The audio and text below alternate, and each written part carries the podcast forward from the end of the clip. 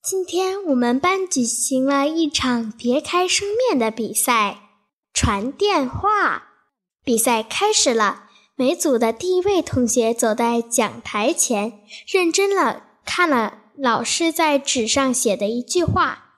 我们组的朱朱文杰真是够机灵的，看好迅迅速回到座位，他笑着对我说：“小梁赶着一群羊。”走到山上，遇到狼，我听了，立即不不假思索地回过头去，迫不及待地把话传给了孙杰。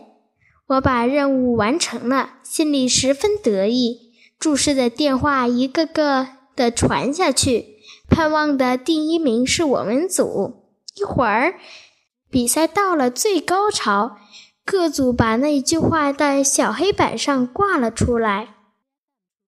每组的答案很快被公布出来，我赶忙看我们组那块小黑板，这一看，顿时头上浇了一桶凉水，刚才那股得意劲消失的无影无踪了。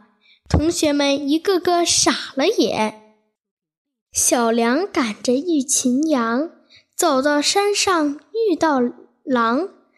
不知怎么变成小孩感到身上碰到一阵痒了。